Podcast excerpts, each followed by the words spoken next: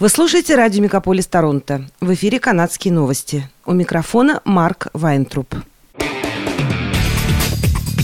Радио «Мегаполис».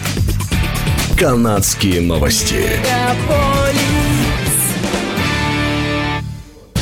В эфире «Канадские новости». У микрофона Марк Вайнтруп.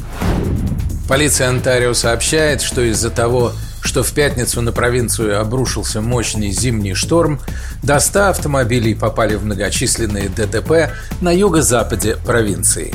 На автомобильных дорогах провинции образовалось множество многокилометровых заторов. К счастью, серьезных травм в результате столкновения автомобилей не было. Два человека доставлены в больницу с травмами, не угрожающими жизни, говорится в сообщении полиции. От разгула стихии пострадали в частности такие города, как Монреаль, Оттава и Торонто.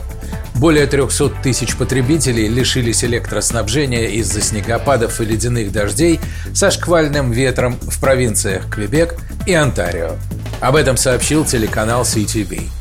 По данным синоптиков, скорость ветра местами превышала 100 км в час.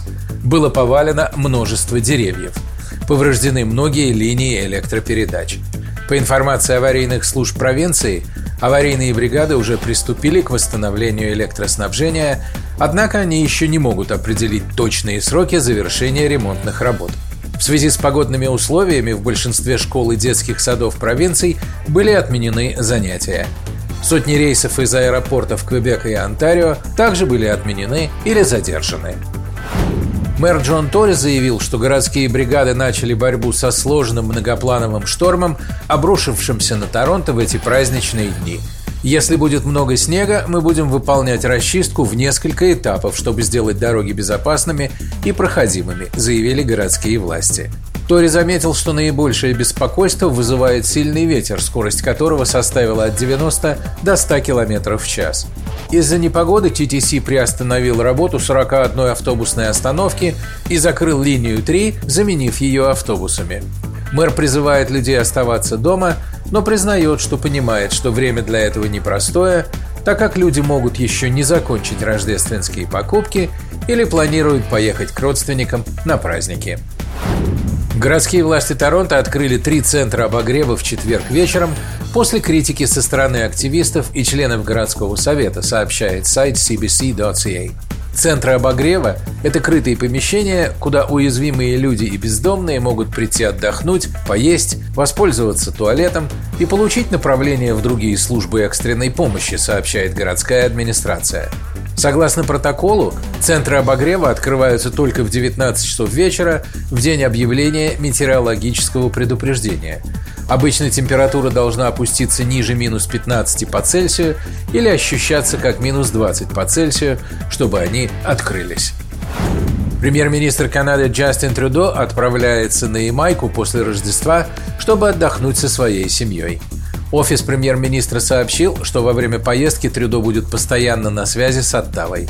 В министерстве также заявили, что перед поездкой он проконсультировался с федеральным уполномоченным по этике, чтобы убедиться в том, что он соблюдает правила.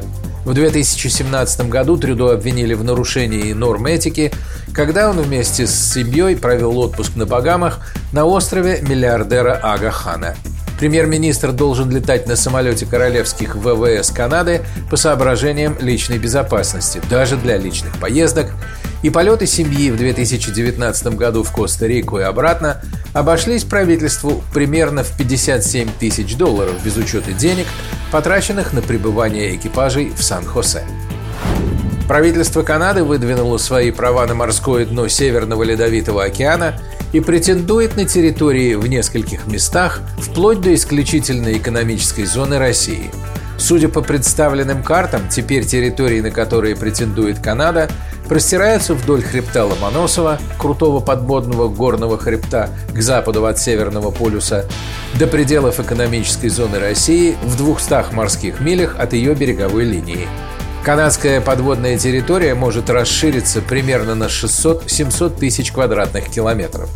Таким образом, страна вступила в борьбу с Россией и Данией за право считать арктический континентальный шельф своим. Чтобы получить это право, ей придется доказать, что хребты Ломоносова и Менделеева – подводное продолжение именно североамериканского континента, а не евразийского.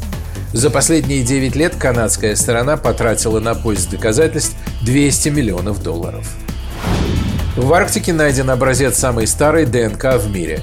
Оказывается, в древности север Канады был цветущим садом. Британские и датские ученые определили, что 2 миллиона лет назад север был жарким краем. Теперь к исследованиям подключаются и канадские ученые. Биологи, исследующие фауну и флору Севера, обнаружили остатки древних мастодонтов, у которых им удалось взять образцы ДНК. Эти мастодонты обитали в древности в районах, почти прилегающих к Северному полюсу. По всей видимости, они паслись в Гренландии, на территории нынешнего Лабрадора и Северного Квебека, да и по всему северу планеты. Ученым удалось выявить и классифицировать 102 вида растений, произрастающих на Крайнем Севере в ту эпоху. Примеру, в Гренландии большие пространства были покрыты березовыми рощами, сосновыми лесами и другими породами лиственных деревьев. Были найдены предки нынешних роз и других цветов. А что касается животного мира, то кроме мастодонтов ученые нашли остатки оленей, зайцев, леммингов, муравьев, крабов, древних гусей и других представителей древнего мира. Канада – страна многонациональная. Наверное, именно поэтому праздничные традиции зачастую отличаются от принятых в других регионах мира.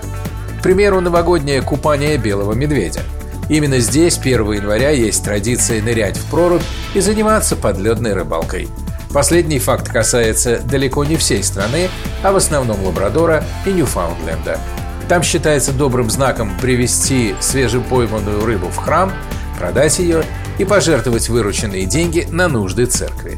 Если вы привыкли к традиционным салатам, то Канада и здесь способна удивить. Традиционным праздничным блюдом на Новый год здесь считается густой и наваристый гороховый суп на сале, который готовится достаточно пряным, с шалфеем – Конечно, канадцы едят не только гороховую похлебку. Новогодний стол в Канаде – это обилие мясных блюд. Одно из них имеет удивительную начинку. Слоеный пирог начиняется кроликом, куропаткой, индейкой, уткой или фазаном. От имени радио «Мегаполис» и от себя лично хотелось бы поздравить всех слушателей с новогодними праздниками и пожелать счастья, мира, добра, любви, успехов, процветания и всего того, что каждый готов сам добавить к этому списку. С наступающим Новым Годом! У микрофона был Марк Вайнтруп. Берегите себя и друг друга.